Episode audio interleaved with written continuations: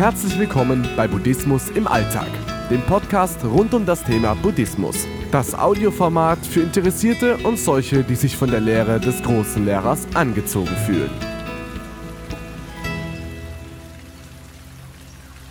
Freude macht glücklich.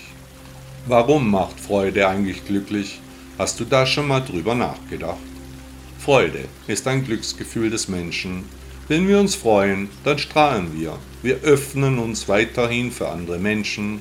Freude ist ansteckend, bietet zwischenmenschliche Möglichkeiten und hat unglaubliche Wirkung auf unser Umfeld. Und so kommt über andere Menschen die Freude dann wieder zu uns zurück. Freude ist eine andere Form von Dankbarkeit. Lachen und gute Laune sind berauschend, sie lassen uns Glückshormone ausschütten. Der französische Maler Henri Matisse sagte einmal, es gibt überall Blumen für den, der sie sehen will. Freude macht eben glücklich.